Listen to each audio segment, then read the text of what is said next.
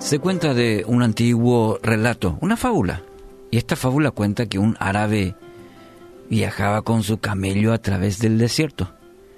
Y cuando los agarró la noche, el hombre levantó su tienda, amarró al camello y se fue a dormir. Cuando el frío se hizo más intenso, dice que el camello metió su cabeza eh, en la cama y le dice, maestro, ¿podría meter mi nariz dentro de la cama. Hace mucho frío afuera. Por supuesto, respondió el dueño, el hombre. Al poco rato el camello nuevamente asomó la cabeza dentro de la cama y le dice, disculpe, mi amo, pero el frío es ahora más intenso.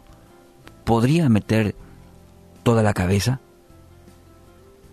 El hombre, bueno, aceptó a regañadientes. Al poco rato el camello lo importunó de nuevo y le dice, mi amo, si, si no introduzco más mis, mis patas eh, delanteras por lo menos, mañana no podré hacer el viaje.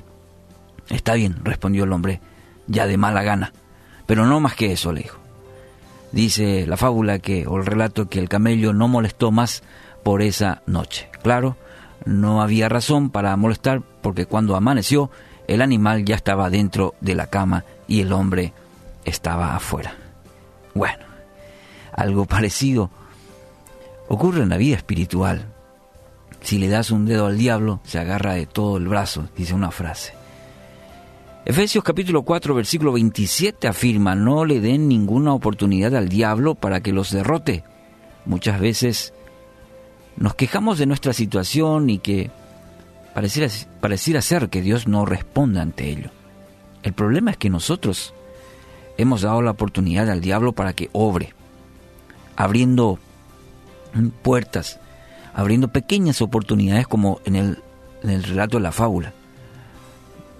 Pequeñas posibilidades para que el enemigo eh, no solo moleste, porque dice que sus planes son bien específicos de nuestro enemigo Satanás. Viene a matar, viene a robar y viene a destruir todo en tu vida.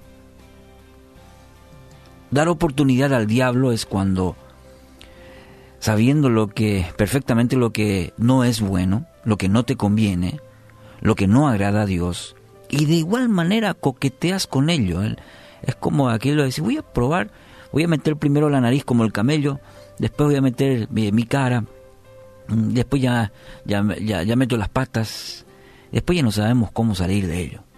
Santiago 4:17 afirma, recuerden que es pecado saber lo que se debe hacer y luego no hacerlo es pecado. Y pecado, la traducción literal sería algo así como errar el blanco. Entonces cerramos el blanco porque sabiendo lo que debemos hacer y no lo hacemos. Entonces, toma estas palabras en esta mañana como sí una advertencia. Puede ser que eh, conoces bien tu vida espiritual, en qué condición estás. Entonces, tómalo como del Señor, alguien que, eh, que te está hablando, que te está advirtiendo y alejarte del pecado. O si no, Satanás va a tomar todo el control. Todo el control. Entonces hoy quiero animarte a través de este texto de Efesios 4:27. No le den ninguna oportunidad al diablo para que los derrote. Hay una parte activa de nosotros de, de poner barreras, de saber depender de Dios, del Espíritu Santo, ¿para qué?